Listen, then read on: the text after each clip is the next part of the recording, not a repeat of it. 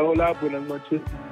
Bienvenidos de nuevo al podcast del BMW Clásicos Colombia. Hoy en nuestro segundo episodio tenemos a un super invitado, un socio súper antiguo del club como tal, poseedor de una colección increíble de BMW. Creemos que tiene la colección más completa dentro de los socios del club. Sabemos que tiene un conocimiento súper amplio súper amplio de mecánica y también que nos va a contar un montón de historias y anécdotas muy interesantes por escuchar. Antes que nada les queremos agradecer a todos los oyentes porque recibimos muy buenos comentarios del podcast inicial con José Camilo Forero. Nos encanta que nos hayan apoyado y que estén otra vez escuchándonos. Hoy, como la última vez, la vamos a volver a pasar súper bien. El invitado del que les hablo, eh, como les venía diciendo, tiene una muy buena colección de MW y su conocimiento en mecánica es vastísimo. Por eso queremos hoy escucharlo y que nos comparta muchísimo de su experiencia y sus historias como tal. Hoy les presentamos a Roberto Prieto. Robert, bienvenido, buenas noches. Buenas noches muchachos, qué rico este momento de, esparcimiento, de poder eh, tocar temas y hablar de lo que nos apasiona, nuestros clásicos, y más en estos momentos de, encierro, de, momentos que nos sobra tanto tiempo libre, qué rico poder eh, poner uno sus audífonos y, y escuchar anécdotas y historias de personas relacionadas o de personas que también comparten lo mismo con la pasión que tiene uno por los automóviles clásicos, por los BMW clásicos. Claro que sí, Robert, y, buenísimo que nos pueda regalar estos minutos, que podamos hablar y que podamos compartir con los oyentes, con los socios del club y con la gente que, que, tenga la disponibilidad y el tiempo para podernos escuchar en los podcasts que, que estamos haciendo y los que vamos a hacer. Acompañándolo, Robert, estamos Santiago Velandia, director de redes sociales del club, y yo, Camilo Caicedo, que soy el fotógrafo oficial eh, del club como tal. Entonces, bienvenidos. Chévere, super, pasemos este, este tiempo aquí bien, bien sabroso. Súper. Bueno, bien. Robert, arrancando nuestra historia y nuestra charla, yo creo que, que es bueno empezar a, a gestar una conversación que nos lleva a través de, de, sus inicios, pasar por, por donde eh, comienza su amor por la marca, eh, también entender ese, esa afición tan puntual que tiene por la mecánica. Y eso nos lleva a querer saber de dónde nace su amor por los carros. Bueno, por los carros es una pasión desde muy pequeño siempre me gustó saber cómo funcionaban las cosas. En mi casa había un gran problema que mi mamá no podía dejar ningún radio ni los televisores a la mano mía porque iba y buscaba con qué desarmarlo, destornillador o un cuchillo en su defecto, para abrirlos por dentro para ver qué tenían o por qué funcionaban. Conté con la fortuna de que mi mamá en esa época traía mucha juguetería importada y conté con muy buenos juguetes, carros de pilas, carros de cuerda, carros de propulsión eh, de, esos que se jalaban hacia atrás y arrancaban solos. Y pues los carros me duraban, los carros me duraban buenos literalmente después del, de, que me los regalaban una semana y me cansaba de jugar con ellos y tendía a desarmarlos a ver por qué funcionaban, cómo se impulsaban o qué era lo que los hacían dar. Entonces de ahí de ahí empezó siempre la, la, la, pasión por, por, por los carros, ¿no? Por, por todas las cosas que generaran, no solamente los carros, las bicicletas, los patines, monopatines, todo lo que fuera juego, todo lo tomaba como un juego. Ok, Robert, pero por lo menos los volví a dejar funcionando. sí, no, no, aquella época, no, en aquella época no tenía conocimientos de mecánica y muchos, muchos de mis juguetes realmente fueron botados en, literalmente en mil pedazos porque pues siendo un niño no tenía la capacidad de volverlos a ensamblar, entonces quedaban inservibles pero ya cuando adquirí cierto conocimiento, estamos alrededor de los 10, 11 años, mm, sentía un placer inmensísimo cuando los podía desensamblar y los volvía a ensamblar y me funcionaban. Eh, es la misma pasión que siento ahora cuando desarmo uno en tamaño real y vuelve y me funciona y me queda funcionando. Es un placer que, no, es indescriptible. Me apasiona esa parte de ver un carro que lo desensamblé en mil pedazos, volví a unirlo todo, vuelve y funciona, eh, para mí personalmente es muy, muy placentero. Qué chévere, Robert. ¿Y alguna vez se ganó un regaño de, de su mamá por desarmar algo que no, que no había tocado? Claro, viejo, imagínense con el esfuerzo que mi mamá me regalaba los juguetes y llegar a la casa y encontrar las llantas en un lado y la carrocería en otro y, y, tener que botar juguetes que a ella le costaron dinero, no, no, no, no, no, no era nada agradable para ella y, y más de una vez no solamente regaño, también me gané mi chancletazo por, por haber destruido los juguetes que, que, con tanto esfuerzo me han regalado. Robert, yo, yo me meto ahí un poquito. En el podcast con José Camilo, él nos contaba del famoso eh, Explorer, el carrito ese de ruedas con el que se divertían. ¿Cuál es ese juguete que, que, que usted lo devuelve a esa época y, y, que le gustaría recordar? Increíble, viejo. Tuve, yo creo que de los mejores juguetes que el dinero podía comprar los tuve yo en mi niñez. Vuelvo y le digo, yo tenía juguetes que nadie más en mi cuadra o en mi barrio tenía, puesto que mi mamá era la que los traía del exterior, entonces yo tuve cohetes que despegaban, robots que les prendía el pecho, lo que usted quiera. Y eh, ninguno de esos me trae tan buenos recuerdos como recuerdo una camioneta, un camión, volqueta, que nos regalaron ni siquiera mi mamá. Mi mamá era muy amiga de un señor que llamaba Alberto Alesina, que era el dueño de tuercas y tornillos y él tenía una costumbre que invitaba a todos sus empleados en diciembre y les daba regalo a los empleados, a las esposas y a los hijos. A pesar de que yo, eh, en mi casa ninguno era empleado del señor Avecina, él siempre invitaba a mi mamá porque ella era la que le traía todos los juguetes para que él le repartiera a sus empleados.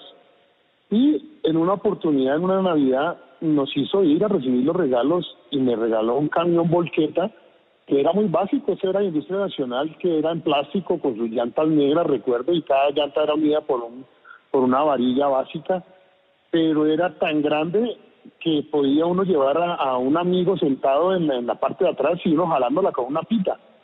Para mí, increíble el placer que yo detestaba que me mandaban a la tienda por cualquier cosa, para mí eso era fatal. Y cuando me regalaban esa volqueta me ofrecía todos los momentos para ir a la tienda porque me iba con mi volqueta jalándola con una cabulla y echaba al mercado, echaba la gaseosa, lo que fuera mi volqueta, adoraba esa volqueta. Y quisiera poder volver a tener una volqueta. Así de básica, vuelvo y le repito, no era, no era ni la de pilas, no era ni la computarizada, ni la de las lucecitas, era un, era un carrito básico de colocarle una pita y jalarlo por toda la carretera, qué lindo, qué lindo juguete me tiene muy, muy, muy lindos recuerdos cuando, cuando, cuando me, me imagino yo con mi, mi chori y mis tenis caminando a la tienda por la bolsa de leche o por los huevos, lo que fuera, para poderlo poner dentro de mi bolqueta, qué placer. Qué buena idea, buena idea regalarle eso a un hijo. Sí, es, es, muy básica, es muy básica y es cuando, es muy básica y es cuando se da cuenta uno que para hacer feliz a un niño no hay necesidad de regalarle lo más elaborado, sino de pronto las cosas que lo hagan más feliz no tienen que ser las más eh, eh, fuera de lo común. Claro, chévere, Robert. Robert, eh, como decía Cami en la introducción, usted tiene una, una colección muy completa de, de clásicos, incluso tiene algunos carros modernos y por ahí lo hemos visto eh, jugar con, con algunas motos eh, ¿por qué o qué lo lleva a volcarse a tener una colección casi que 100% de BMW? Bueno, yo cuando niño eh, tuve en la familia acceso a muchas marcas y a muchos carros. Eh, tuve en la, en la familia hubo Volvo, Mercedes, Lancia, Renault, Ford, innumerables marcas de Sotos, pero eh, recuerdo que la, la, pasión por los BMW incluso es antes de haber visto los carros en la casa.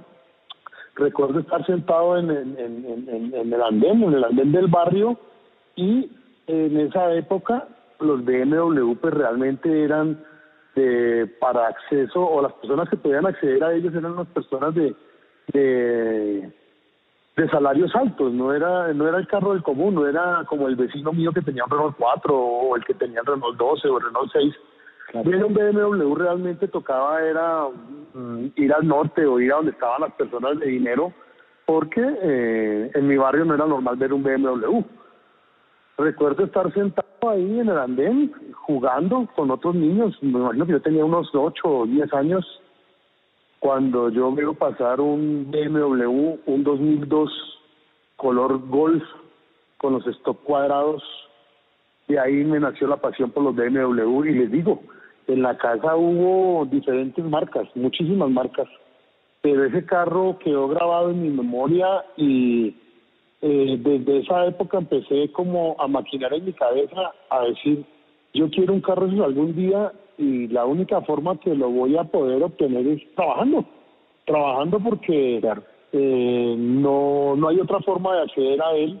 Y no se me convirtió en una obsesión porque la obsesión ya no es buena, se me convirtió como en una meta, como en un anhelo a cumplir.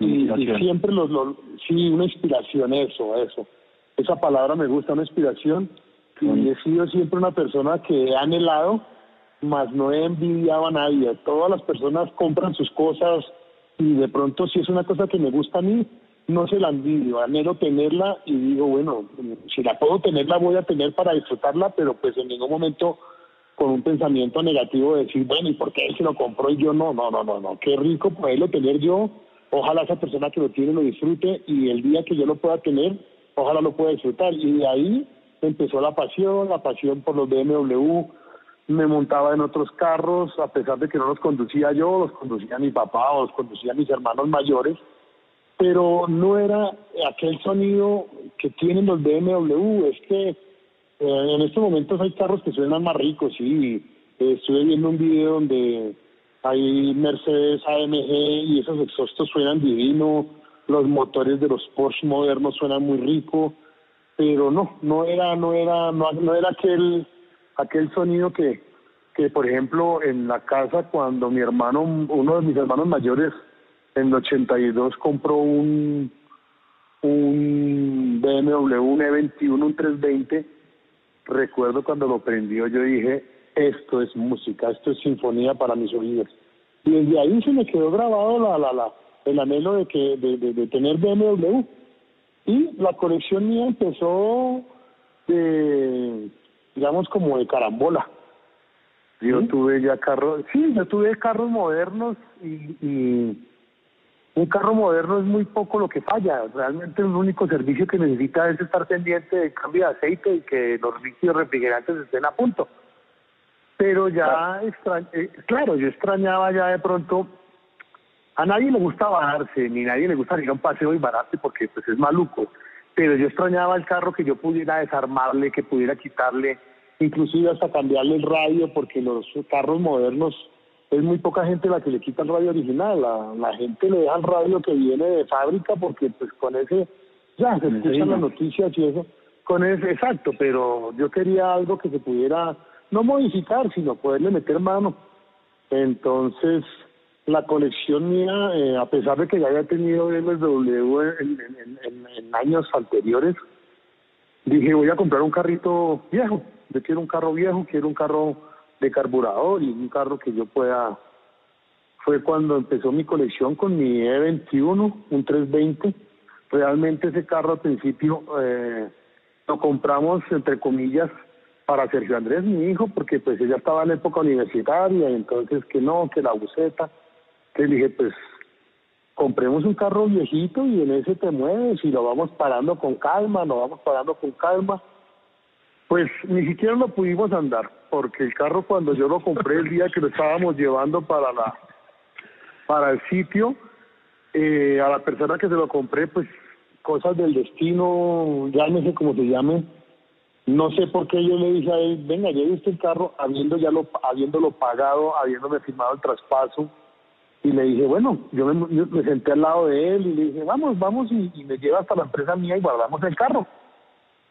Oh, sorpresa que al lado de la empresa mía hay unas alcantarillas que se forman como en montaña por las raíces de los árboles. Y veníamos conversando y veníamos conversando con el señor muy agradablemente cuando pues yo sabía que esas alcantarillas están ahí pero el señor no. Cuando llegamos y vamos hablando los dos cuando ese estruendo tan tremendo yo le dije ay hermano partí el carro del señor con esos ojos de susto le dije qué pasó qué pasó le dije ay viejo mire es que usted calibró esa, esa montaña por toda la mitad del carro, partió el carro. Claro, cuando nos bajamos ese reguero de aceite, el carro se apagó. Eh, del golpe tan tremendo, el motor se despegó de la caja.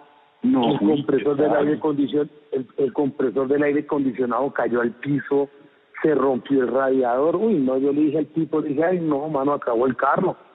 Entonces me dice, ¿cómo hacemos? Le dije yo, pues mire, yo ya le di la plata, si ella me firmó el traspaso, pues la verdad que es un accidente, y nadie quiere que lo ocurra un accidente, pero pues devuélvame algo de lo que le pagué. Me acuerdo que ese carro me costó 5 millones y medio de pesos. Robert, ¿eso en qué año fue? Eso, estamos hablando de hace 10 años, eso fue en el 2010, 2000, 2008, 2009 o 2010. Nunca tengo presente, pero más viejo que eso no es. Yo creo que es en el 2009. Ok, ya. Entonces le dije yo al señor, pues mire, como gran cosa, deme 500 mil pesos y yo me iba a dar con eso que hago, aunque yo sabiendo que 500 mil pesos no me iban a servir para nada. Simbólico. Inmediatamente llamé a unos colaboradores de la empresa mía, les dije, venga, que tengo aquí un accidente, llevamos el carro empujado, lo guardamos y ya lo dejé ahí, pues dije, no, ya esta vaina se desgració, el carro estaba... Eh, eh, eh deteriorado porque el carro no era conservado ni era un, un proyecto del tipo lo tuviera para clásico, nada, era un carro de, que lo tenían de diario y le habían dado duro, le habían dado duro al carrito. Entonces empecé a, a, desarmarlo, entre comillas, a quitarle unas cosas porque yo dije, listo, yo le reparo el motor, pero vamos a mandarlo pintar y ya lo mandé pintar y en el proceso de la pintura entonces em, empecé a, a buscarle cosas para, para restaurarlo. Ahí se consiguió el, el, juguetico. Exacto, entonces ya le dije a Chicho, le dije, no papá, ese, ese carro para pararlo va a valer mucho dinero y pues tú no tienes el, músculo económico para pararlo. Déjame, ya estoy, miramos a ver cómo solucionamos un carro para ti de transporte diario y ya pues yo le regalé a él un Mitsubishi Lancer que era con el que iba a la universidad y ya me encargué yo de empezar a hacerle al carro, pero lo mandé pintar, pero cuando ya me di cuenta tenía tantas cosas eh, para ponerle a él, porque vuelvo y les explico, yo quería un carro viejo, pues más no un clásico, ni, ni sino un carrito viejo en el cual se viera bonito y en el cual poderme mover. Pero cuando ya me di cuenta tenía tantas cosas nuevas y para colocarle al carro que ya dije, no, esta pintura que mandé a hacer en ningún momento me robaron ni nada, fue una pintura por lo que yo pagué, una pintura de dos millones, tres millones de pesos me entregaron una pintura de 3 millones de pesos, pero yo dije, no, esto no es un carro que esté alistado para recibir toda la cantidad de piezas nuevas que le voy a poner. Decidí terminarlo, desarmar ahí sí completamente, suspensión, quité todo lo que me hacía falta quitar y ya se hizo un trabajo más a fondo para la restauración y ya lo terminé de ensamblar como, como quedó mi 20, como quedó mi E21. Y así empezó mi colección porque en ningún momento yo dije, bueno, yo quiero tener una colección de BMW. No, no, no, no. Ese fue mi primer pinito para poder empezar como con la colección de los carros. Qué interesante. Y yo creo que las cosas cuando, cuando no se planean son cuando más bonitos salen, ¿no? O sea, uno no se espera lo que va a resultar. Y, y hoy, como decía Robert, tiene una de las colecciones más grandes o, o más completas que yo he, he visto y que conozco dentro del BMW Clásicos. De hecho, es increíble. Sí, de hecho podría decir que incluso sin ir más allá es una de las colecciones más grandes que hay en Colombia, porque no, no son pocos carros y todos de un nivel de, de detalle en cuanto a mecánica y estética súper bonito, Robert. Felicitaciones por eso. Gracias, gracias. Y la verdad que los, la he disfrutado haciéndola porque la he hecho con mucho esfuerzo y la he hecho uno a uno y han sido literalmente escogidos para que estén dentro de la colección han sido porque son especiales o porque en el momento se me presentó la oportunidad de, de añadirla a mi colección y la verdad que la he disfrutado porque la he hecho con mucho esfuerzo. Me imagino que habrán colecciones más grandes, más completas, mm, no sé, pero pues de pronto mucha gente que tiene el músculo económico de decir, bueno, quiero una colección y van y negocian una colección completa y la compraron. No, no, no, yo gracias a Dios la he hecho a pulso y la he hecho uno a uno y cada uno ha sido escogido porque ha sido algo que, que, que alguna carrocería o algún tipo de, de, de carro especial que gracias a Dios en el momento lo pude añadir a mi colección. Qué bueno. Robert, venimos de, de saber de dónde viene su amor por los carros. Ya sabemos ese amor por los juguetes y, y esa infancia tan chévere de haber crecido con, con juguetes al lado y también tener, por supuesto, autos.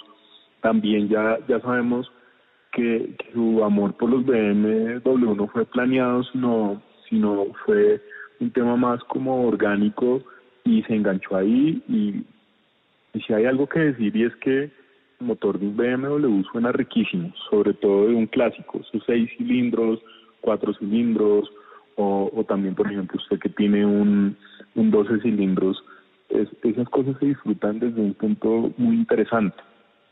Ahora, sí, la verdad que esos, esos, esos sonidos son, son, yo, le, yo los defino siempre que son viscerales se correcto. en el cuerpo entero. Claro, correcto. Sí. Y entendiendo eso, pues yo creo que los tres, tanto Santiago como, como usted y como yo, hemos estado juntos en rodadas y, y sabemos y nos ha pasado y nos ha tocado que, que los carros algo les pasa y, y usted está ahí para salvarnos. Haciendo un paréntesis en esta charla, me acuerdo mucho de L12 de un socio del club que, que llegó a una rodada, era en el Neusa y llegó como con el motor caído y usted se lo arregló. Oh, sí, sí. ¿Te acuerdas, Robert? sí, y ese día contamos con suerte que no pasó un accidente grave porque Exacto. hay varadas de varadas, hay varadas donde usted, el carro no andó más y listo, te solicita una grúa o se jala o se deja guardado y ya pero esa varada este 12 pudo haber sido fatal porque cuando pues llegamos y vemos que la ventaviola está pegando en el radiador, lo que primero pensé que era el soporte del motor que se había roto y pues el primer auxilio que hice fue removerle el enfocador del radiador y ya no pegó más, dije listo ya. Pero cuando organizamos los carros para la foto y me agacho yo y veo que está el puente caído, dije, oiga, explique porque es que esta vaina no, no es el soporte del motor. Claro, cuando ya pues la verdad que lo que tú dices es es verdad, sale uno y yo estoy dispuesto a auxiliar a la gente, pero también hay muchos socios que están prestos a colaborar y me acuerdo que ese día sobraron manos, salió un gato de un lado, sí, salió un gato de un lado, salió una cruceta del otro y bloqueamos el carro, claro, cuando yo subo el carro, literalmente el puente se descolgó con todo, con motor, con todo, y, la, y, y, y la, claro, y la desgracia era que ese carro, el puente vino apoyado en cuatro tornillos y ya al carro le quedaban sino dos tornillos. Y lo malo era que había botado dos tornillos de un lado, o sea que estaba colgando del otro lado completamente basculando solo. Cuando ya le, dije a Jaime, le dije, no, viejo, esto no se puede volver así, mano, esta vaina se le sale usted el, el, el, el, el, el, tren completo en alguna parte dijo, uy, con razón, Roberto, cuando yo iba saliendo de la casa yo sentía que el carro estaba desalineado. Le dije, pues claro, gordo, no, es que se, se corrió todo el puente hacia un lado. Pues como no había, como, como, pues no había como más desbararnos en pleno Neusa, eh, de todos modos una, una grúa es costosa, y yo sabía que me podía desbarar, pues lo que hice fue quitar un tornillo de los de un lado, de, habían dos a un lado y otro extremo estaba libre. Entonces quité un tornillo y los puse en cruz, o sea, quedó en cada lado con un solo tornillo y así, así nos vinimos desde el Neusa con cuidado ya, ya Jaime le trajo después todas las partes de la suspensión nueva y lo, y lo acomodamos, pero ese día contamos con la gracia de Dios que no, no pasó una, una, un, accidente grave, gracias a Dios. Totalmente de acuerdo. Y Robert, nosotros sabemos, por supuesto, que usted es capaz de desarmar y armar un carro a ojos cerrados. Cuéntenos de dónde viene esa curiosidad, ese interés por esa profesión de, de, mecánica como tal en los automóviles. Sí, esto es una anécdota que ah, cuando pasó en mi casa esa anécdota no, no generó risas, sino generó muchas lágrimas, sobre todo por parte de mi mamá. Eh, para resumir, para cortar un poco la, la, la historia, eh, salí de bachillerato como cualquier eh, joven, eh, me presenté a la Universidad de los Andes, pasé para Ingeniería de Sistemas, gracias a Dios eh, me presenté y en esa época pues el intelecto lo medía por el examen del IFEX.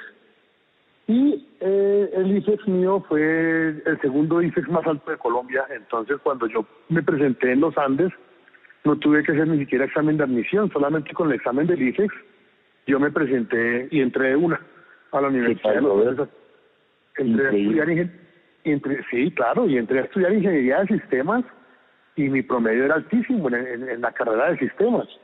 Y otra gran cosa fue que pues los Andes es costosa. Eh, eh, mi mamá no tenía cómo hacer, cómo pagarme un semestre tan costoso en la Universidad de los Andes. Y yo me presenté y dije que, que, yo era hijo de madre soltera y que necesitaba el apoyo económico de la universidad.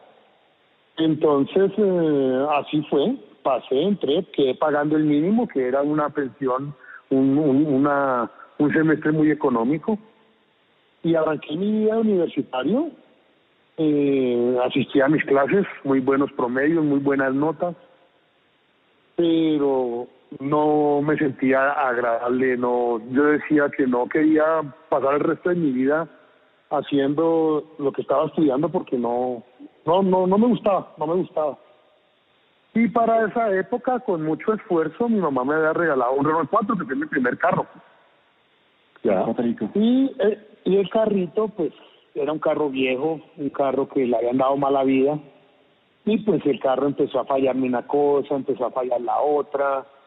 Eh, el motor estaba tan malo de compresión que pues en los Andes son calles que son empinadas y al estar el carro malo de compresión, si yo no lo dejaba con las llantas apuntando hacia, hacia el andén, pues el carro se rodaba si estuviera en primera, yo tendría que ir a, cogerlo abajo a la, de, la, de, la avenida porque no se sostenía. Entonces, eh, preguntando y preguntando, me conseguí un mecánico que fue a domicilio, a, a repararme el carro a domicilio. En el garaje de mi casa bajamos el motor, lo desarmamos, esa fue la parte del motor, pero yo ya le metía mano a los frenos, yo ya le metía mano al distribuidor, a los platinos, yo decía, bueno, esto cómo funciona. En esa época no existía YouTube para mirar un tutorial de cómo se hacía, pero pues en mi casa habían carros viejos también.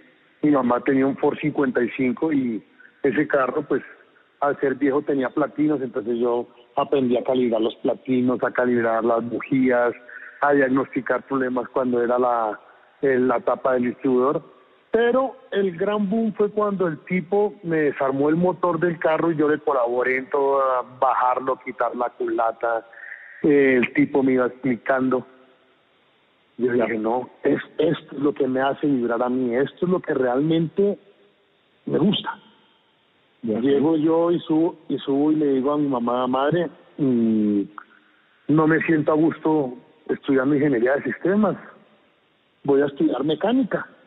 Entonces mi mamita pobrecita, me acuerdo esa cara de alegría que me dice, ay, bueno, hijo, pues si no le gusta la ingeniería de sistemas, qué bueno una ingeniería mecánica. Le digo, no, mami, no es ingeniería, es mecánica de arreglar carros. no, se puso a llorar, me decía, no, Roberto, pero con el esfuerzo que yo le estoy dando al estudio, Roberto, ¿y cómo me va a salir usted con eso que va a estudiar mecánica? Le dije, pues madre, pero es que yo qué voy a hacer uh, siendo ingeniero de sistemas aburrido porque no me gusta.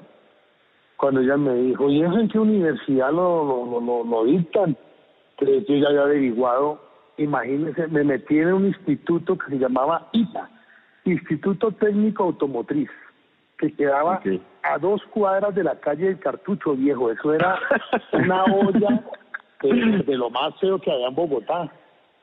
Cuando le digo, no, mamá, eso lo enseña Bienita, gracias a Dios conté siempre con el apoyo de mi mamá y me, me acompañó y claro, me matriculé en ITA.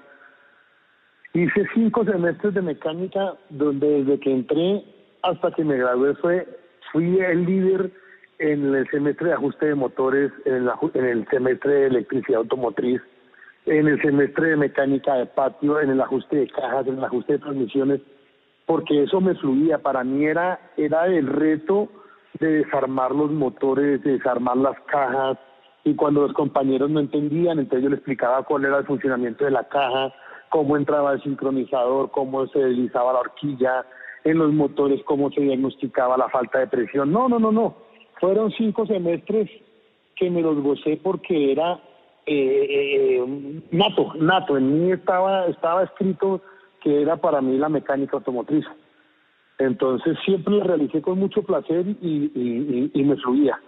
Y ahí conocí gente mm, que eran mecánicos, hijos de otros mecánicos, y también hubo gente que eran eh, gente con dinero, pero tenían carros de carreras y ahí era la única parte donde les enseñaban cómo mecánica básica de poner sus carros cuando no tenían preparadores o ellos querían saber el funcionamiento, ahí les explicaban cómo funcionaban los carburadores, entonces también tuve el placer de conocer varios gomosos del autódromo en, ahí en ese instituto, pero pues ellos no estaban estudiando para ser mecánicos, sino estaban estudiando para comprender cómo los preparadores les arreglaban sus carros.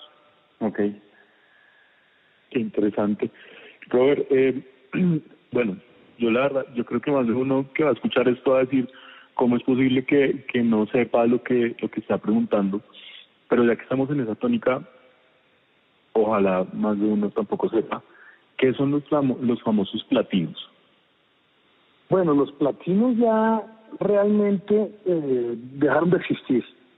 Existen en los carros muy antiguos y hay compañías que los siguen produciendo porque hay gente que quiere conservar su, su sistema de platinos mm, original, pero pues ya eh, evolucionaron al sistema de encendido electrónico, entonces, y ya el encendido electrónico pasó al sistema de bobinas independientes, y eso ha evolucionado muchísimo, muchísimo, eso ha evolucionado a pasos agigantados, así como eh, los computadores evolucionan mes a mes, así ha evolucionado la mecánica.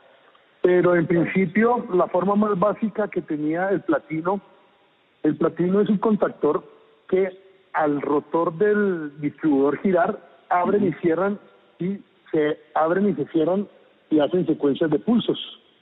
Cada vez que abre y cierra, el platino le está dando una información a la bobina de alta, que es la que produce la chispa.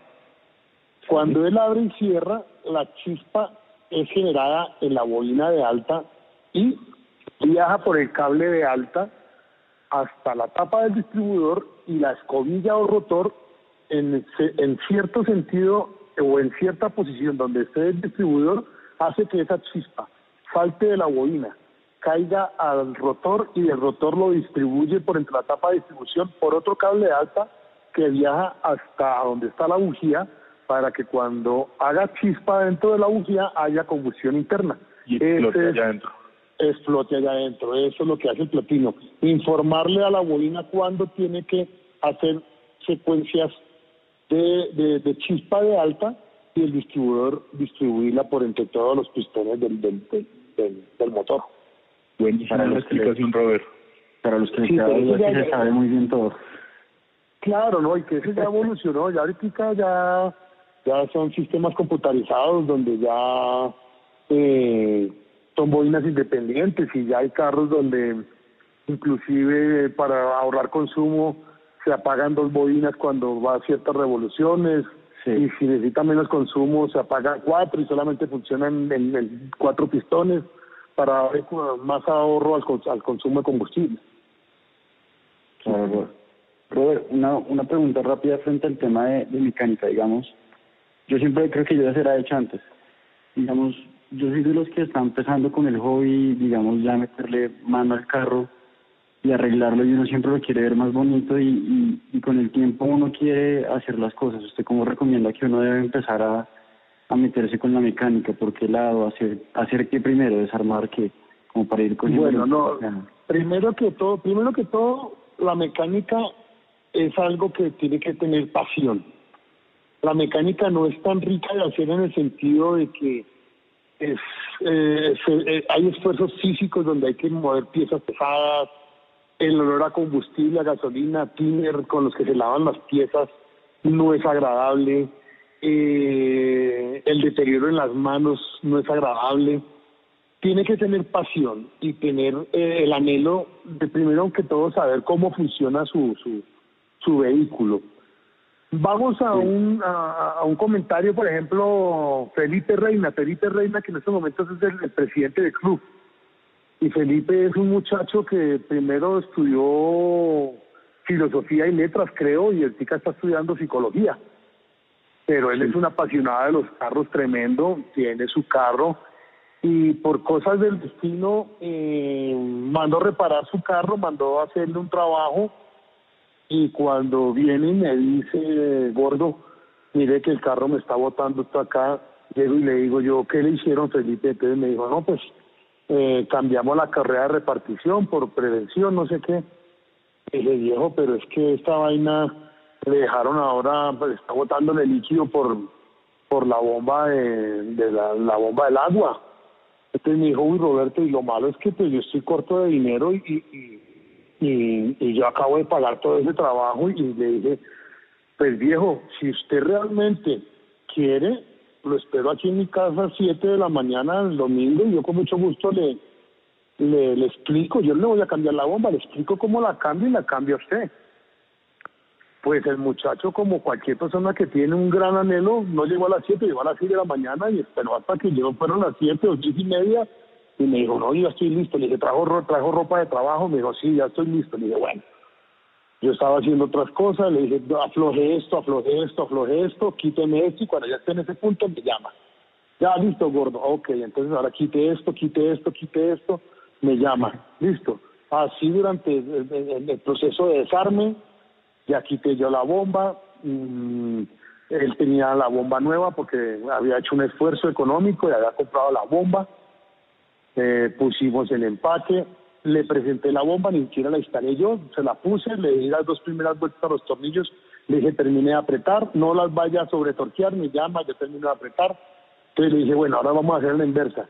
¿Qué quitó? Le dije, pues ahora ponga eso, haga al revés de lo que quitó, ahora empiece de atrás hacia adelante. De todos modos, no lo voy a dejar solo. Me dice cuando termine eso, le digo si está bien, me pone lo otro, me pone lo otro, me pone lo otro, me pone lo otro.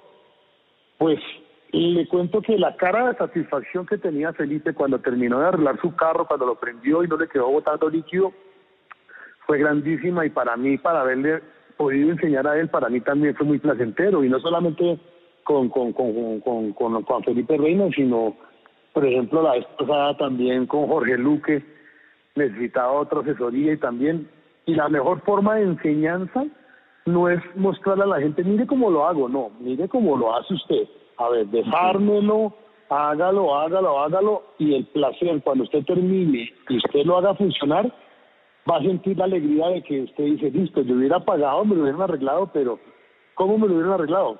No pagué nada, de pronto me salió más costoso porque dejé de hacer mi trabajo, dejé de producir en mi trabajo, pero el placer que va a tener usted cuando termine de ensamblar su carro y que le funcione, eso no tiene precio. Y así Felipe, él, se, siente muy agradable por contar que él, cambió la bomba de, de, refrigeración de su, de su, de su carro. Sí, sí, sí. Y, a Jorge Luque también le he dicho, bueno, quite acá, quite acá, ahora ponga esto acá, ponga esto allá. Con Felipe Celi también, inclusive con Andrés Blanco, que Andrés Blanco pues es un ingeniero industrial, un ingeniero mecánico creo que es él y aquí en la casa también un día que me dijo, Roberto, yo tengo aquí un ruido, un ruido, un ruido, un ruido, un ruido. Subimos el carro y le dije, mire, Andresito, es esto, es esto, es esto, pero pues no lo vamos a cambiar acá, pero pues usted ya sabe qué es lo que le está molestando al carro para que se lo cambien en el taller y así fue. Entonces, esa parte inclusive no es tan necesario que usted lo pueda reparar, pero sí es muy necesario que usted sepa qué es lo que le está fallando al carro para que cuando lo cambien. Exactamente. Y no que llegue usted de pronto a un taller donde no sean muy honestos y le digan que es otra cosa. Usted ya sabe más o menos qué es lo que le está produciendo el ruido o qué es lo que está dañado. Si no tiene el tiempo, si no tiene el espacio, si no tiene la mecánica, si no tiene los conocimientos de cómo hacerlo, al menos tiene el conocimiento de qué es lo que le está fallando a su carro para que cuando lo vayan a reparar no le cambien otra cosa que no es. Entiendo, entonces podemos decir que, que anexo al podcast vamos a tener una lista de inscripción a un curso de mecánica con Roberto Prieto. No, qué agradable, la verdad que, la verdad que, la verdad que los que me conocen, los que han estado aquí en mi casa, saben que para mí enseñar mecánica es, es un placer, es algo, algo que, que lo hago de corazón y, y a la gente que le, le, le superviso el trabajo, vuelvo y les digo, es que yo no les hago el trabajo. Si usted va a venir aquí a decirme, Roberto, hágame el trabajo, no se lo voy a hacer porque no tengo el tiempo y tengo el tiempo medido para mi trabajo por el cual subsisto y para mi hobby, que son mis carros, no para los carros de nadie más. Pero si usted me dice, mire Roberto, supervíseme esto, cómo se hace esto, cómo... Y inclusive es el, yo les facilito la herramienta, les digo, mire, esto se saca por acá, esto se destina por acá. Esa parte sí la hago de, de corazón, de corazón, porque realmente, como las cosas que se hacen de, corazón, no nadie me está obligando, nadie me está pagando por hacer eso, sino es algo que, que, que lo hago por, por placer. Sí, yo soy, yo soy testigo de eso. Una vez me ayudó con la sincronizada del, del E21. Robert, le tengo ahora sí una pregunta difícil. Creo que lo va a corchar. Cuénteme. Eh, si usted tuviera que dejar solo tres carros de su colección, ¿cuáles serían y por qué? Uy, no, viejo, ahora sí me corcho de verdad. no, viejo, es que eso me imagino que, a ver, usted me está poniendo a escoger como, pues no está tan drástico como decirle a alguno, a alguien, bueno, de sus hijos, ¿con cuáles se quedaría? No, todos son mis hijos, pero pues los carros son cosas inanimadas, son cosas que uno no puede tener apego emocional, pero son cosas que uno se van cariñando durante el tiempo y, y la verdad que los carros míos, eh, cada uno tiene una parte de mí porque yo los he desensamblado, los he vuelto a ensamblar. Hay carros que tienen piezas hechas por mí, porque son piezas que no se conseguían comercialmente y las tuve que fabricar a medida para ese carro. Entonces me, me pone usted en una, en una, en una situación difícil porque pues para, para, para poderme deshacer de alguno eh, es, es, bien, bien complicado. Pero bueno, déjeme a ver, echando cabeza, definitivamente uno de los que no saldría yo sería de mi E21 320. Y no es porque sea el... Sí, porque con ese inició todo, con ese fue mi primera restauración y, y ahí sí como se dice, como, como cuando eh, uno tuvo su primera vez, esa es su primera vez y esa no va a ser nunca más. Entonces ese carro, y con ese carro cometí muchos errores, perdí dinero, claro que no perdí, sino pues invertí en enseñanza porque las cosas que quedaron mal hechas las repetí y me quedaron más satisfacción, pero realmente fue un carro que la inversión fue muy alta porque como estaba practicando, estaba aprendiendo, se cometieron muchos errores entonces uno de los que no saldría sería de ese. Vuelvo y repito, no es por no es porque sea el supercarro o el carro que, que sea difícil de conseguir o el carro exclusivo, no.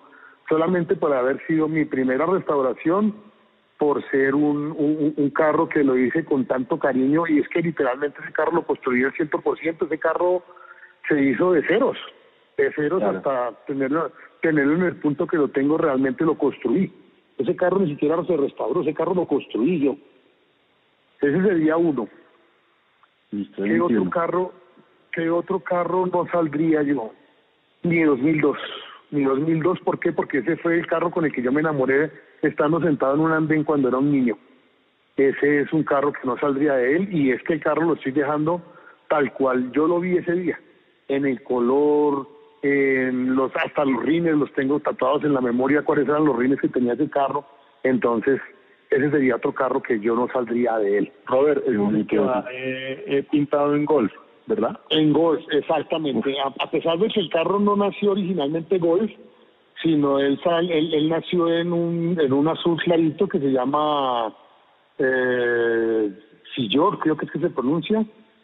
Es un azul perla, es azul metalizado muy clarito, que es un color divino, pero no, no, no, yo siempre lo anhelé color golf y incluso en un momento de la vida, Sergio Andrés, mi hijo, me dijo, no, pero papá, es que ya hay muchos golfs, ¿por qué no lo pintas en un color que no lo haya? Entonces estuve hasta eh, cocinando la idea de, pintarlo en, en, en pastel, allá se me fue el nombre, en Mingrun, en Mingrun, porque también aplica, aplica para la carrocería de él.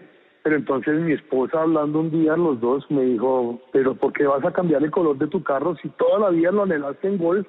¿Por qué lo vas a poner en Mingrun? ¿Qué importa que hayan 20 Golf, 30 Golf?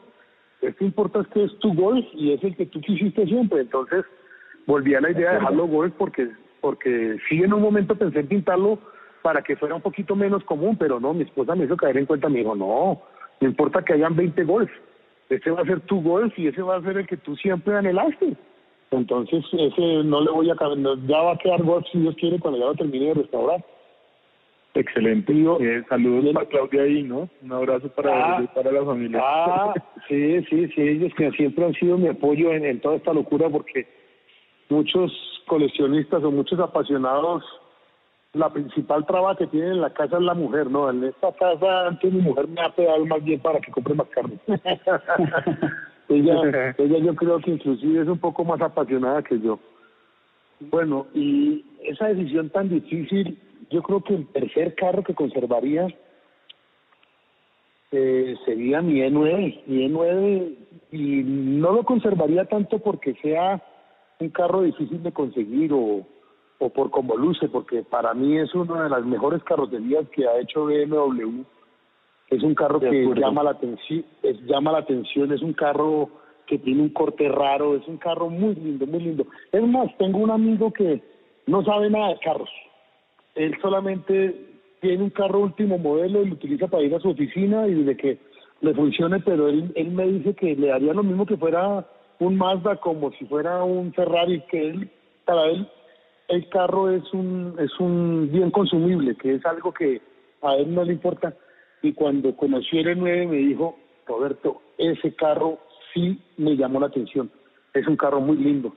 Pero independientemente de que sea un carro llamativo o sea exclusivo, es un carro que me enamoró, me enamoró en el motor clásico de este año. Cuando yo compré ese carro, era un carro que no estaba bien regulada la, inyección, era un carro que no, no, no se desplazaba, no andaba rico. Pero pues lo fui a prueba y error, mejorando, mejorando, mejorando, mejorando. Y este año cuando lo llevé allá a, a Motor Clásico estaba a punto. Ese carro me enamoró como entra las curvas, como cruza, como se tiene, como acelera. Una gran cosa que tienen los motores M30 es que eh, la aceleración se siente desde las mil revoluciones hasta las 5500, mil constante. No es como los motores Sí, no es como los motores M20 que se ponen divertidos después de las 4.500 revoluciones, no. Este empuja desde las 1.000 revoluciones, empieza a empujar. Entonces, ese carro en el motor clásico me descrestó, me descrestó, me descrestó porque... El carro para caminar. Sí, sí, sí. Incluso, incluso eh, cuando llegó la, la vuelta de jóvenes promesas, que creo que Santiago iba detrás de Checho y creo que no no no no no no, no se dio maña de alcanzarlo porque Checho iba dándole duro al, carrito. No, yo también iba dándole duro, pero no, no pude. No, es un carro que tiene mucho, mucho desplazamiento. Entonces, a lo que viene el tema es que cuando le tocó la vuelta de jóvenes promesas a Checho, yo estaba con, con el flaco Osorio, que aprovecho para mandarle un saludo al flaco y a José Camilo, que son dos pilotos que saben mover un carro, son pilotos que realmente eh, le enseñan a uno lo que pueden hacer esas máquinas y no es el loquito aquel que lo monta en el carro a uno a purgarlo y a, meterle miedo, no. Son dos tipos que saben de qué están hablando y lo que le enseñan a ustedes realmente cómo, cómo manejar un carro. Entonces le digo yo al flaco, le digo, no, flaco, ese carro se sostiene, pero una berraquera. Me dice, ¿cómo será de bueno ese carro, Roberto? Que Checho, su hijo, sí conduce, pues le falta aprender, pero Checho está entrando muy, muy, muy, muy loco a las curvas. Ese, ese, ese carro, ese, no he dicho, Checho en otro carro ya se hubiera atropellado más de una vez. Y ese carro se le tiene. Me dijo, es tanto, es tanto lo que el carro se ha hecho, es tan bueno el diseño del carro que a pesar de que Checho no lo está conduciendo como debería ser, el carro está respondiendo lo que es. Qué chévere, qué chévere. A propósito, tuve la oportunidad de, de fotografiar a Ana María, que iba con usted de copiloto en el E9, y Ana María, pues hago un paréntesis, Ana María es la hija de, Robert, iba súper feliz en el carro. No, no, no, es que es un carro que es, agradable de conducir. Es un carro que, vuelvo y le repito, ese carro, lo que me demostró a mí que se puede hacer en pista con ese carro, es una maravilla. Y antes del el motor clásico, yo tuve la oportunidad de llevar este carro a Bucaramanga para un encuentro de clásicos que hubo. Me enamoró también en carretera. ¿Qué carro para? Y eso que cuando lo llevé a Bucaramanga, el carro no estaba respondiendo lo que tiene que responder. Así limitado como porque él se limitaba a las 4.000 revoluciones y todo, qué carro en carretera para haber sido placentero de conducir. Es un carro que me enamora, me enamora, me enamora muchísimo. Que no, buen, buen combo de carros. En, en resumen tenemos el E21, el 2002 y el E9. Claro, y el E21, claro, y el E21 es por lo que representa para mí, ¿no? Me imagino que mucha gente, mucha gente estará diciendo, no, pero yo coleccionaría algo más exclusivo, no. Lo que pasa es que ese 21 es muy exclusivo, pero para mí. Pero es un carro de, del montón, es un carro común, es un carro que, es más, es, muy fácil de conseguir, pero lo que significa para mí, por eso eh, eh, eh, sería uno de los que yo no saldría de mi colección. No, claro, y es totalmente válido. Aunque usted decía que son cosas inamovibles, definitivamente termina uno cogiéndole un cariño a estos objetos eh, muy extraño, ¿no? O sea, uno les empieza nombres, les empieza a, consentir más de lo normal, los empieza a antillamar, a, no sacarlos tanto, cosas que no comparto, pero pues que, que, que sí se vuelve como uno más cariñoso con los carros, ¿no? Sí, claro, y es que son son son son, son bienes materiales, no no son son son inanimados pero cuando usted ya lo ha lavado, lo ha aspirado usted mismo, usted sabe que le cambió, que le falló, que repuesto le puso, que se encargó de traerle el tornillito, que se encargó de traerle la tuerquita, que se encargó de traerle el bocelito. Todo eso suma para que usted se encariñe de su carro y eh, eh, eh no salir tan fácil de él. Sí, hay gente que dice, bueno, yo lo usé, lo disfruté, lo vendí, ahora tenía anhelo de este y ahora tengo este. Sí, es, es, es, comprensible. Eh, yo respeto cada opinión de cada persona, pero en mi caso sí son cosas que llegan a mí y le pido siempre a Dios que me dé salud y trabajo para poderlas mantener que no tenga yo que tener una emergencia económica, que tenga que salir de alguno, pues porque para mí sería bastante complicado desprenderme de algo con lo que fabriqué con tanto amor.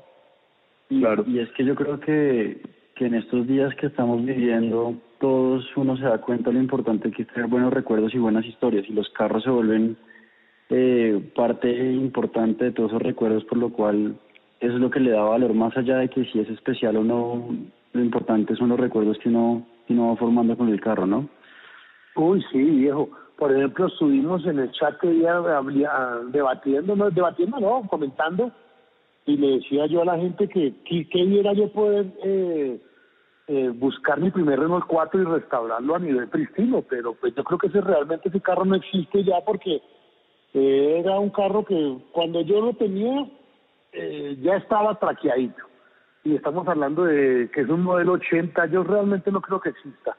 Y otro carro que tengo recuerdos buenísimos del Ford en el que aprendí a manejar, que era el de mi mamá, era ese sería otro carro que yo quisiera poderle encontrar y restaurarlo, pero lo que tú dices de esos bellos recuerdos de los que de las cosas que se dieron con los carros, es de las cosas que uno se pega, ni siquiera es del mismo carro. Exacto. Increíble. Robert, conociéndolo hasta los 50. Seguro. Bueno, bien. Eh, me voy quedando, Robert, con un gran mensaje y es que en lugar de envidiar es anhelar.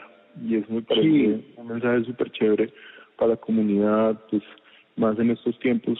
Y como decía Santi, quedarse con las experiencias, eh, no envidiar cosas de los demás, sino anhelar lo que los otros tienen y lograr esas metas me parece súper importante.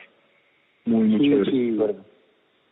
Bueno, Robert, ya, ya venimos madurando la charla a tal punto que hemos conocido de dónde viene ese amor por los carros, de, de dónde viene esa como esa práctica tan tan impecable con la mecánica, por qué puedes armar y armar un carro a ojos cerrados, cuáles son su top 3 de carros, pero hubo un punto en el que ya, ya su amor incluso por los carros pasó a las pistas y decidió hacerse curso de piloto con, con dos personas que usted mencionó antes, que son pues, José Camilo Forero y en paralelo eh, el flaco que, no, que, los ha venido y que nos ha venido instruyendo a todos en, en, conducción deportiva.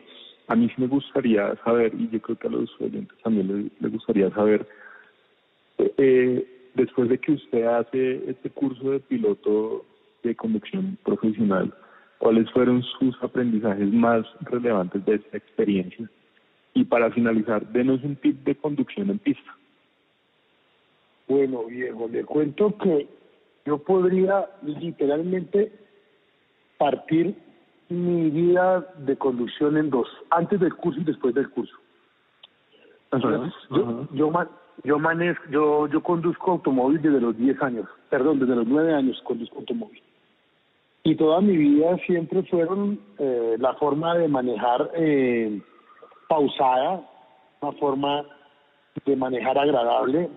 Por ejemplo, de las personas que salen conmigo a carretera, lo que les gustaba era la suavidad mía en el manejo, en la conducción. No me gustan todas las curvas en el sentido de que todo el mundo quede contra la ventana pegada y que la gente llegue cansada del cuello porque es tanta la tensión en cada curva que pues no se disfruta el viaje. Entonces ha sido siempre una forma de conducción suave, eh, literalmente, a pesar de que conduzco tan joven, siempre manejé como una como un viejito. Yo era la persona que estaba a oído o con el tacómetro esperando que llegaran las 3.000 revoluciones y hacer el cambio para no forzar el motor, para que esté bien lubricado, a pesar de que soy mecánico y sé que la tolerancia a los motores está para que se, no se revoluciones, sino que lleguen a su, a su par máximo. Entonces, mm, siempre fui muy conservador, conservador en el sentido de el cambio a las 3.000 revoluciones, si voy subiendo, cambiar el cambio anterior, si necesito más potencia. Siempre fue una condición muy agradable. ¡Pum! Viene mi inscripción en el curso de, de, conducción de, tortugas, que es la Escuela Sandero. Entonces, eh, José Camilo nos decía, venga, no se pierda la teoría porque la teoría es muy importante. Mucha gente cree que no, que ya lo importante es subirse al carro. No, no, no, escuchen la teoría, que en la teoría está el secreto de, de, de, una condición deportiva. Sí, saqué tiempo, me escribí, eh, estuve recibiendo teoría, nos la dictaba el señor Jorge Cortés, un profesional en su trabajo, cómo habla, cómo explica, nos cuenta anécdotas, nos explica eh, qué es la condición deportiva, eh, cómo se debe manejar, cómo se debe entrar a una curva, cómo se debe frenar, cómo se debe hacer la línea de carrera. Listo, fueron dos días de teoría y bueno, vámonos para la práctica. Es una cosa indescriptible, es la plata que yo mejor he invertido en mi vida es haber tomado un curso de conducción deportiva. Le cambian a usted el chip completo de lo que usted cree que es conducir un carro. Mucha gente cree que conducir un carro es llegar a toda mecha a la curva y entrar casi que se mata, casi que se sale. No, no, no, no, no, no, no. Ahí le explican a usted cómo usted tiene que realmente reducir velocidad, centrar el carro, proyectarte, coger la línea de carrera y en el momento indicado, empezar a acelerar, porque el secreto no es entrar lo más rápido posible, sino salir lo más rápido posible de la curva. Ahí es cuando usted gana velocidad. Aprovechar, aprovechar la pista a su máximo de ancho. Usted tiene que convertir la pista en la forma que sea la línea más recta. Esa es la forma que usted más le va a rendir para poder ganar en tiempo. Olvídese usted de en la recta eh, darle al máximo y si en las curvas usted no sabe eh, tomarlas, todo el mundo lo va a sobrepasar porque en las curvas está gran parte de la de poder eh, hacer que el carro vaya más rápido. Cuando eh, tomé mi curso es de lo mejor que he hecho porque no es un curso con un solo instructor, sino todos los instructores se van rotando, o sea que usted tiene seis conceptos diferentes de seis instructores diferentes, donde le dan tips de conducción cada uno diferente de su forma de manejo, donde los seis le critican en seis formas diferentes lo que usted hizo bien o lo que usted hizo mal. Y es una sensación, por ejemplo, que cuando estaba escuchando el podcast la vez pasada con José Camilo, solté la risa porque cuando él va con el carro, el instructor al lado de uno, imagínense que uno va corriendo, uno va entrando a la curva, le, le enseñan a usted la, donde hay que frenar, donde hay que proyectarse, y él entra con, con uno a la curva y empieza a decirle a fondo, a fondo, a fondo, no afloje, no afloje, cuando usted ya el cerebro le está diciendo hace dos segundos que usted ya tiene que frenar porque usted ya está, no, no se está sintiendo cómodo porque usted ya siente que se va a salir. Cuando él, cuando ellos le empiezan a decir no afloje, no afloje, no suelte, no suelte, es porque ellos saben que el carro lo va a tolerar y es cuando usted va a empezar a ganar velocidad. Qué sensación tan agradable cuando usted entra a una curva y usted empieza a darle gas al carro en el punto donde debe ser y si usted lo hace antes, ellos le dicen, le hizo muy rápido, entró, le dio gas muy, muy, muy anticipado. Pero cuando usted ya en las, en las vueltas, cuando ya ha practicado toda la mañana, ya usted siente cuando empieza a acelerar, cuando realmente era increíble la sensación tan agradable cuando usted va entrando, de la, va saliendo de la curva y el carro empieza a recuperar, eso es indescriptible. Hay que hacerlo para poder saber de qué está hablando uno. Muy bueno, muy bueno, muy bueno. Qué chévere. Y bueno, ya que es un duro de conducción en pista, ¿cuál es su máximo tip que nos daría a los mm. que nos gusta ir a los track days, llevar los clásicos, ponerlos a girar, bajar un poquito los tiempos? No, un duro entre comillas. Le cuento que de la escuela que nosotros hicimos de Sandero no pasó ninguno. Todos, ninguno, ninguno, ninguno tuvo el suficiente puntaje. Eso uno cree que uno anda, que uno es el berraco. Sí, hay gente que es muy proyectada, hay gente que ha andado, como tú dices, ya han ido a track days, han ido a, a, a empaparse de pista. Pero realmente uno para llegar a un nivel de los que tienen estos tipos, primero que todo hay que tener el chip programado para eso y, reinventarse, reinventarse porque olvídese que una persona que ha sido eh, tan conservadora como yo para el manejo en carretera o para el manejo en ciudad, tener eh, los huevos para entrar a una curva y ver usted que se va a salir y que ellos le expliquen que no se va a salir, que tranquilo, que reduzca, que haga punta y taco, entre, sobre revolucione el motor para que se empalme con la caja. eso no es de ir a dos track days, Diego, eso es de, de, de, realmente hacerlo, hacerlo, hacerlo. Y, y, la práctica es la que hace el maestro y hay que practicar haciéndolo bien. Y lo que tú dices, la gente que va a los track days, esa es la forma realmente de disfrutarse un carro. Porque ahí es cuando se le puede sacar el potencial a los carros, porque es que en carretera uno no sabe quién viene en contravía, si se le va a atravesar un perro, si le va a salir un ciclista. En cambio, en el autódromo es donde realmente, realmente se, disfrutan esos carros. Ahí es cuando se le saca su, su potencial al máximo. Qué bueno, Robert. Yo, yo sí que después del curso L21 empezó a andar más, ¿no?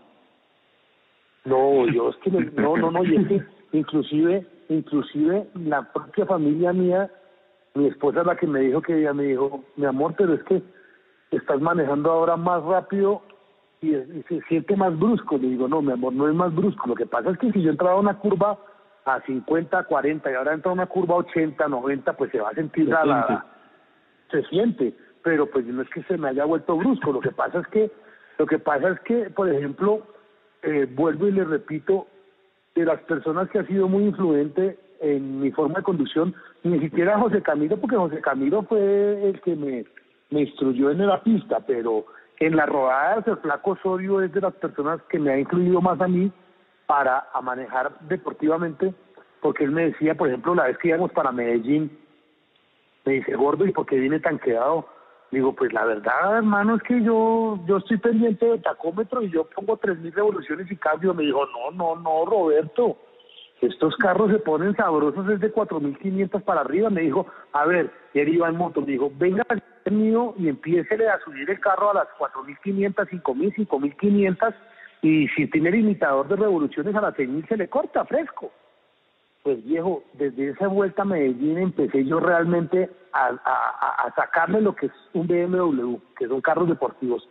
Y ya yendo hacia Medellín fue una cosa, devolviéndonos de Medellín el mismo placo en Doral, me dijo, no, Roberto, usted es otro viejo.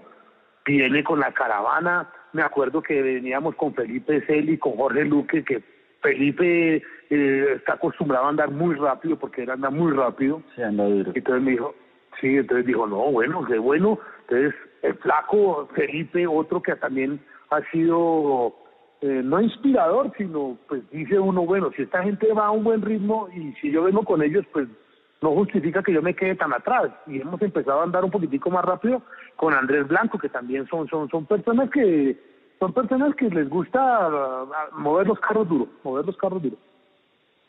Qué chévere, un saludo para, para el Flaco Osorio, esperamos tenerlo próximamente aquí charlando con nosotros, que nos cuente sus historias y también nos dé un par de tips en carretera y en pista. Sí, sí, sí, eso, eso son, son, son, son gente que mueve los carros muy bien. Son gente que, y, ahora, por ejemplo, de Leo Higuera nos comentándome cuando estuvo con el flaco Osorio, creo que fue un track day o algo así que llevaron el, el 323 de que llevaron a, ¿cómo es que le, cómo es que le dicen Leo al carro negro de él? El, el, nombre Anakin. Con Anakin. Anakin es el negro, sí. sí. Eh, sí, Anakin, y me dice Leo, me dice, no, cuando se monta el flaco y se monta el carro y me empiezo, yo digo, y volteo a mirar al flaco, miro a Anakin, digo, oiga, yo no sabía que mi carro hacía todo esto que vas a hacer el flaco, lo que le falta a estos carros es piloto. estos carros, eso lo que le falta es piloto. A mí me pasó algo así también. El flaco. No, eso, eso, eso, qué, qué bueno, qué bueno cuando sea, cuando inviten al flaco a escucharlo, que debe tener muchas anécdotas que contarnos de toda su, su, su vida automovilística pronto.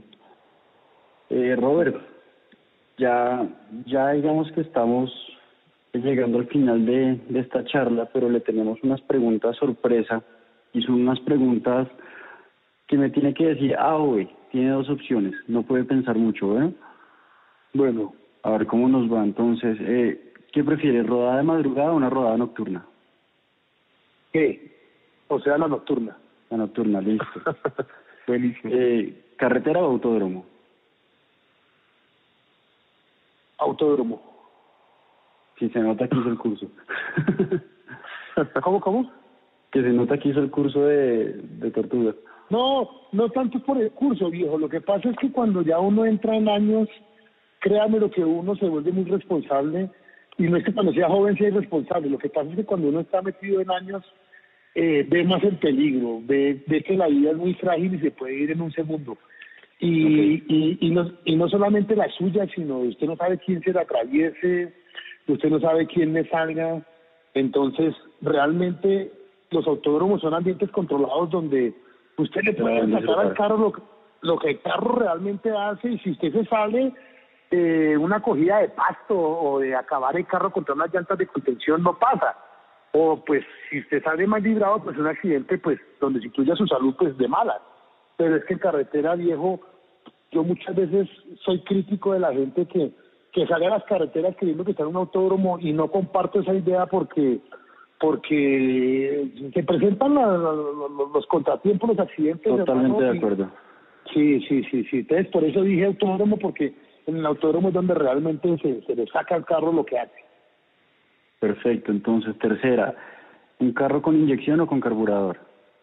No, carburador toda la vida, a pesar de que me llamen troglodita o anciano, pero el sonido que da un carburador, un carburador cuando hace el intake, como absorbe el aire, como produce ese, sonido, para mí nunca lo va a dar una inyección, a no ser que sean inyecciones que hay con, con cuerpos independientes, donde también tienen múltiples, donde tienen filtros de, de, admisión independientes, pues también da el sonido.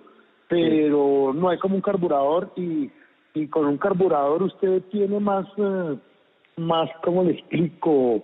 Tiene que ser usted mejor mecánico para tener el carro andando bien, porque con la inyección eh, es más fácil ponerle a punto. Por eso le digo, me, contradigo en el sentido de que con la inyección es más fácil que un carro de su máximo potencial. Pero para mí los carburadores nunca pasarán de moda. Bien, chévere.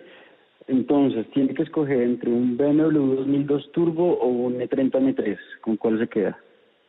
Uy, con un M3, un E30 M3. Ok. Sí, sí, aunque, aunque no he manejado ninguno de los dos. Pero, pero el E30, el E30 es un carro bien especial, es un carro, es un carro que, que no, no en vano es de las mejores líneas que ha sacado BMW y de los que más tienen aficionados eh, son los E30. Es que es un carro muy balanceado, es un carro muy, muy, y, y, y más en los que se han convertido los M3 que son como un trofeo, es como algo en este momento inalcanzable, no, con un M3. Claro que es más inalcanzable el turbo, ¿no? Pero... Sí, pero bueno, el y, más, y, más, con lo que con lo que lanzamos hoy en redes, que fue el artículo que se escribió Alfonso Cano, dedicado al BMW M1330, queda muy antojadísimo de, de buscar uno un carro de luz, aunque como hablamos es casi que ya dificilísimo, pero sí queda uno muy antojado. Yo tuve la oportunidad de conducir uno que es un gran amigo mío de Gustavo Pesca, a quien también le mando saludos, y qué carro para moverse, de verdad que es No, y que por ejemplo, por ejemplo, yo no soy muy, muy, muy, muy dado a investigación en internet ni, ni de lectura, pero mi hijo Sergio Andrés sí es muy, muy ¿cómo se llama? Eh, él, le gusta empaparse del tema, leer, buscar, meterse a foros, escuchar calificaciones y realmente la carrocería que más premios se lleva la, la, la, N30 por balance, por diseño, por eh, cómo cruza, como frena y si pudiera ser el tope de línea que es el N3, no, pues mejor. Yo, yo solo he montado una vez en uno, en el autódromo en el, el viernes antes del Motor Clásico del 2019 y qué carro para sonar tan rico tenía razón Alfonso, los invitamos, vamos a dejar ahí anexo el, el artículo para que lo puedan ver si no lo, si no lo han visto. Y bueno, última pregunta, eh, ¿qué herramienta no puede faltar en su garaje, Robert? En mi garaje, ¿qué herramienta no puede faltar? No puede faltar. Yo creo que la más básica de todas, que nadie desarma nada sin tener un, un un destornillador de pala y uno de estrella, es lo más básico que puede tener uno y si no tiene eso, se vara. No hace nada. No hace nada, no hace nada. Y la que definitivamente, la que menos me gustaría, la que menos me gusta usar, pero también toca tenerla, es un martillo. Porque detesto la, detesto la gente que coge las cosas a martillo, no, no, no, no, no, para mí eso, pero hay cosas que realmente hay que sacarlas a golpes. Pero y otra herramienta que detesto que los mecánicos pretenden desarmar todo un carro con un alicate o con un hombre solo. Esas son, son, son dos, dos, herramientas que las tengo porque las he tenido que utilizar por fuerza mayor. Pero yo digo que para cada cosa hay que tener su cada herramienta que hace su trabajo bien. Eso es lo que hay que tener. Cada cosa no hace las cosas bien. Sí, no, no, no, no, no. Yo, por ejemplo, eh, cierta vez que haya tenido que ir al mecánico, cuando yo veo que el mecánico empieza ya como a, a todo con alicate, en una oportunidad le dije a un mecánico, dije, venga, déjeme el carro así. No, pues que no aprender, dije, no importa, yo me lo llevo una grúa, pero no, no me necesita más la mano. Es, cada vez que usted coge con ese hombre, solo siento como si me estuviera piscando el dedo gordo a mí.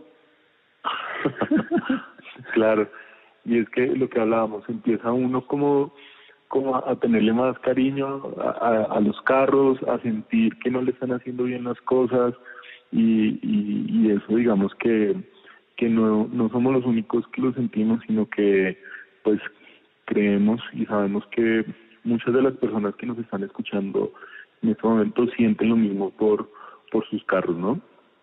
Sí, no, y que por ejemplo, para cerrar el tema, ya que estamos llegando al final de la conversación, hay una cosa que yo quiero decir, por ejemplo, el Club BMW Clásicos Colombia, al cual pertenecemos, de las cosas más agradables que yo puedo dar testimonio es de la cantidad de gente bella que he conocido en el club. O sea que hemos cogido los carros como pretexto para conocer mucha gente.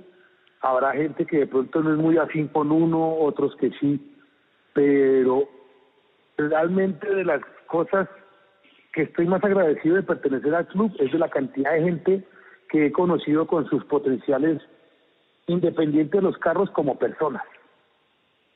Entonces es tan, es tan agradable, por ejemplo, aquí en mi casa que hemos tenido reuniones no de carros, sino un simple asado y poder saber qué cuenta uno con personas que, pues sí, llegamos a conocernos por los carros, pero hemos compartido tiempos, aparte de los carros, muy agradables, muy chévere, muy chévere, muy chévere el factor humano de lo que conoce uno alrededor de los carros. Y no solamente en el club, ya cuando uno empieza a tener contacto con otros clubes, con encuentros de clásicos, con eh, exposiciones de, de antiguos y clásicos, he conocido gente de otros clubes que me han aportado muchísimo como persona.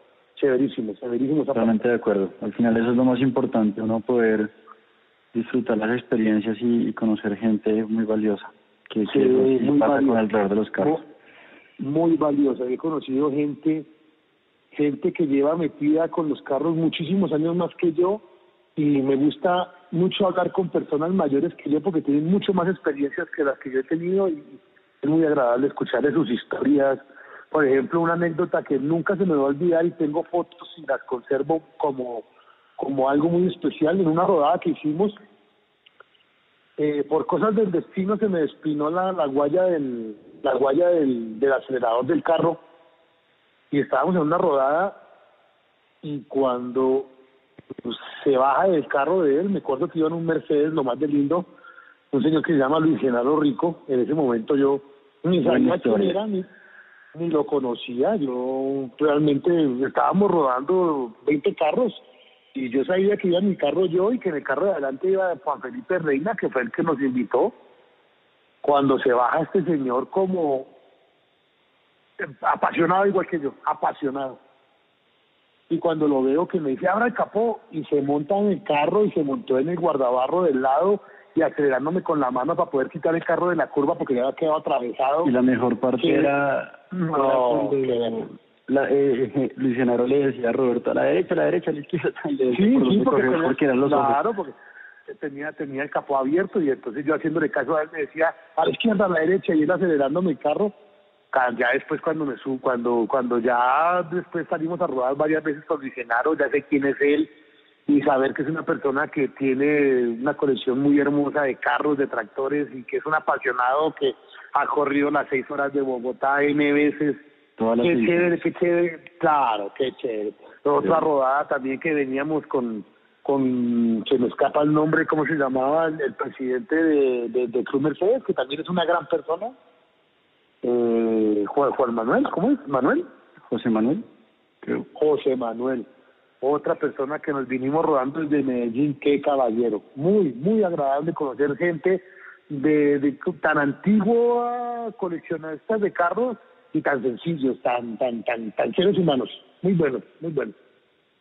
Bueno, pues qué chévere, Robert. Yo creo que mm, insistimos en que la intención de, de esta iniciativa de podcast y estos episodios con distintas personas y distintos socios del club es con el fin de, integrarnos más, no solo en estos tiempos y la coyuntura actual, sino que eso perdure para muchísimo tiempo, que la amistad se siga dando y, que, que esto que nos une, que son los carros, siempre de tema para hablar de una manera positiva.